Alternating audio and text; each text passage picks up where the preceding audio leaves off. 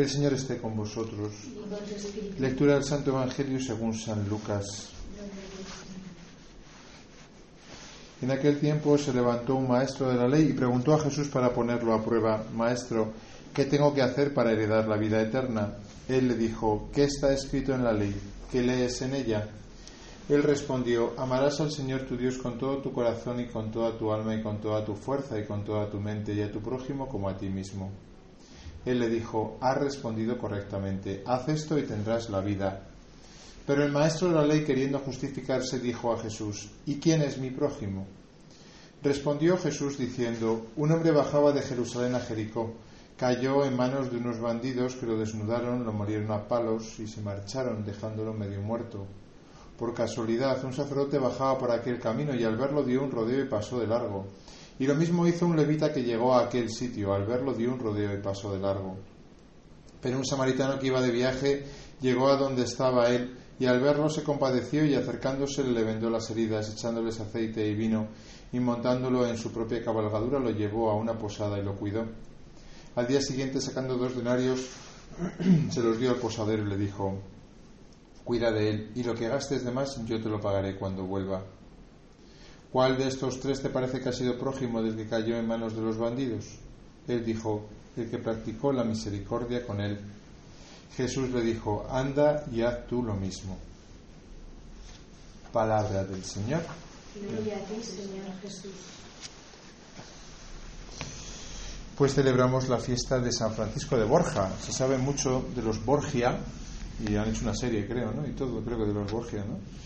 Porque claro, un papa ¿no? que tiene hijos y que los presenta en sociedad, ¿no? y una familia ahí como muy adinerada y muy poderosa y muy lujuriosa, pues da para una serie, ¿no? Pero la vida de San Francisco de Borja sí que da para una serie, porque ciertamente, o sea, este hombre eh, siendo eh, virrey, ¿no?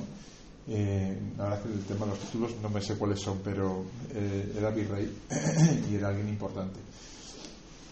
Y después de haber tenido ocho hijos, ¿no? Y con todas las influencias que tenía, pues se metió a religioso, que podía haberse metido a sacerdote, que era lo típico de esa época todavía. Pues te metes a sacerdote, pues te haces cardenal, ¿no? Porque claro, si tienes tantos títulos, en aquella época te hacen cardenal, ahora no, gracias a Dios. ¿eh? Si eres noble, no te hacen cardenal por ser noble, pero en aquella época sí. Y de hecho él renunció al cardenalato. Eh, y se metió a, ser religioso jesuita, que los jesuitas tenían eh, por norma en general no aceptar obispados y, ni cardenalatos porque de alguna manera perdían, por decirlo así, eh, el espíritu que ellos tenían ¿no? de, de, evangelización ¿no? en las afueras, en las periferias, podríamos decir, como el Papa Francisco bien nos está recordando. ¿no?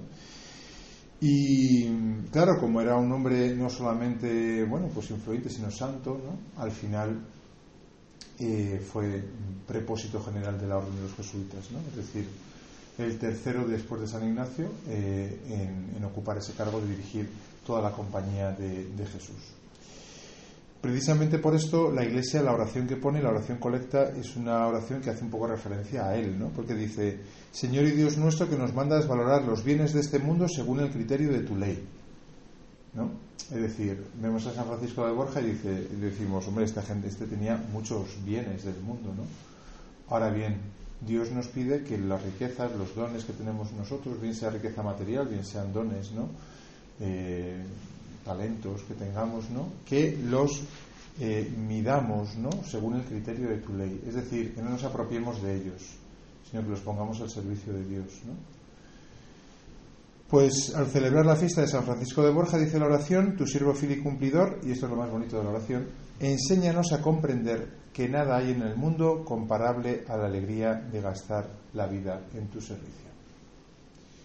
Pues hombre, yo no sé por qué San Francisco de Borja se hizo jesuita, ya teniendo ocho hijos y, y ya con una cierta edad, pero al final, si se hizo jesuita, no es porque Dios se lo pidiese sin más, porque uno intuye esto que dice la oración, ¿no? que no hay alegría más grande en el mundo que gastar la vida en el servicio de, Dios. Me diréis, entonces las que tenemos novio eh, lo tenemos que dejar. y aquí hay implicadas. No, no tienes que dejar al novio para gastar la vida en servicio de Dios. De hecho, si os casáis, vas a tener que gastar la vida en servicio de Dios. ¿A través de cómo? Pues de querer a vuestro marido eh, y a vuestros hijos, ¿no? Y de ser fermento en medio del mundo. Eh, lo que se refiere a la oración es que esta vida, ¿no? Esta, la pasión más grande de esta vida que pueda haber y por tanto la alegría más grande como consecuencia es vivir para Dios. En la vocación que sea, en la vocación que Dios que Dios nos descubra, podríamos decir, porque al final Dios no nos, no nos manda, sino que nos descubre lo que nosotros llevamos dentro. ¿no? Como esto que tanto gusta decir en las clases de magisterio y de pedagogía, de educar no es poner desde fuera, sino sacar lo que tienen dentro. ¿no? Eso ya venía de Sócrates, yo creo. ¿no? ¿Eh? El método, esa es la mayéutica, si no me equivoco. ¿no? ¿No lo sabéis? Uy, esto de pedagogía. Pero eso es la mayéutica, si no, eso hay que revisarlo. ¿eh? Pues ciertamente, Dios hace lo mismo que nosotros, nos saca de dentro lo que en el fondo pues somos. Oye, pues tú qué vales para, para, para entregarte a, una familia, pues tú vales para, para ser eh, sacerdote, pues tú vales para ser consagrado, ¿no? Pues tú vales para irte de misionero porque te gusta un montón la aventura y está más loco que una cabra. Pues ya está, cada uno Dios le da eh, lo que lleva eh, en el fondo del corazón, ¿no? Pero todos, tengamos la vocación que tengamos, ¿no? Descubrimos que la mayor pasión, la mayor alegría en este mundo es gastar la vida en servicio de Dios. Esto el mundo no lo sabe. Y a veces incluso a nosotros también se nos olvida, ¿eh? a, los, a los cristianos. ¿no? Nos pasa como al sacerdote y al levita de la parábola de, mm, que ha contado hoy Jesús. ¿no? O sea que no sé qué tendrían esta gente en la cabeza que ven a una persona medio muerta y pasan de ella.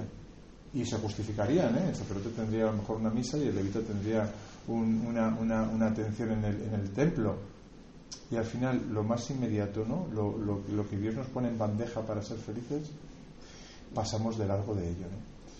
Por eso hay que pedir al Señor, ¿no? como, como, como San Francisco de Borja, ¿no? que seamos capaces en la vida de que nuestra pasión sea Dios y el prójimo. O sea, que realmente sea nuestro hobby más, más, más profundo, ¿no? más nuestra obsesión, podríamos decir. ¿Habéis visto la película de hasta el último hombre. ¿Sí? ¿Sí? No. Bueno, pues para los que no la han visto, es una película en la cual es muy bonita porque es una película de Mel Gibson que en el fondo lo que quiere es denunciar a todos aquellos que no aceptan su cristianismo. Entonces coge el, caso de un tal Desmond que en la Segunda Guerra Mundial no quiso eh, coger un arma, sino que él quiso ayudar, pero sin armas. ¿no? Entonces, claro, al principio le hacen bullying al pobre, ¿vale? Porque, claro, ¿cómo no se vas a defender si no quiere coger ni un arma? ¿no?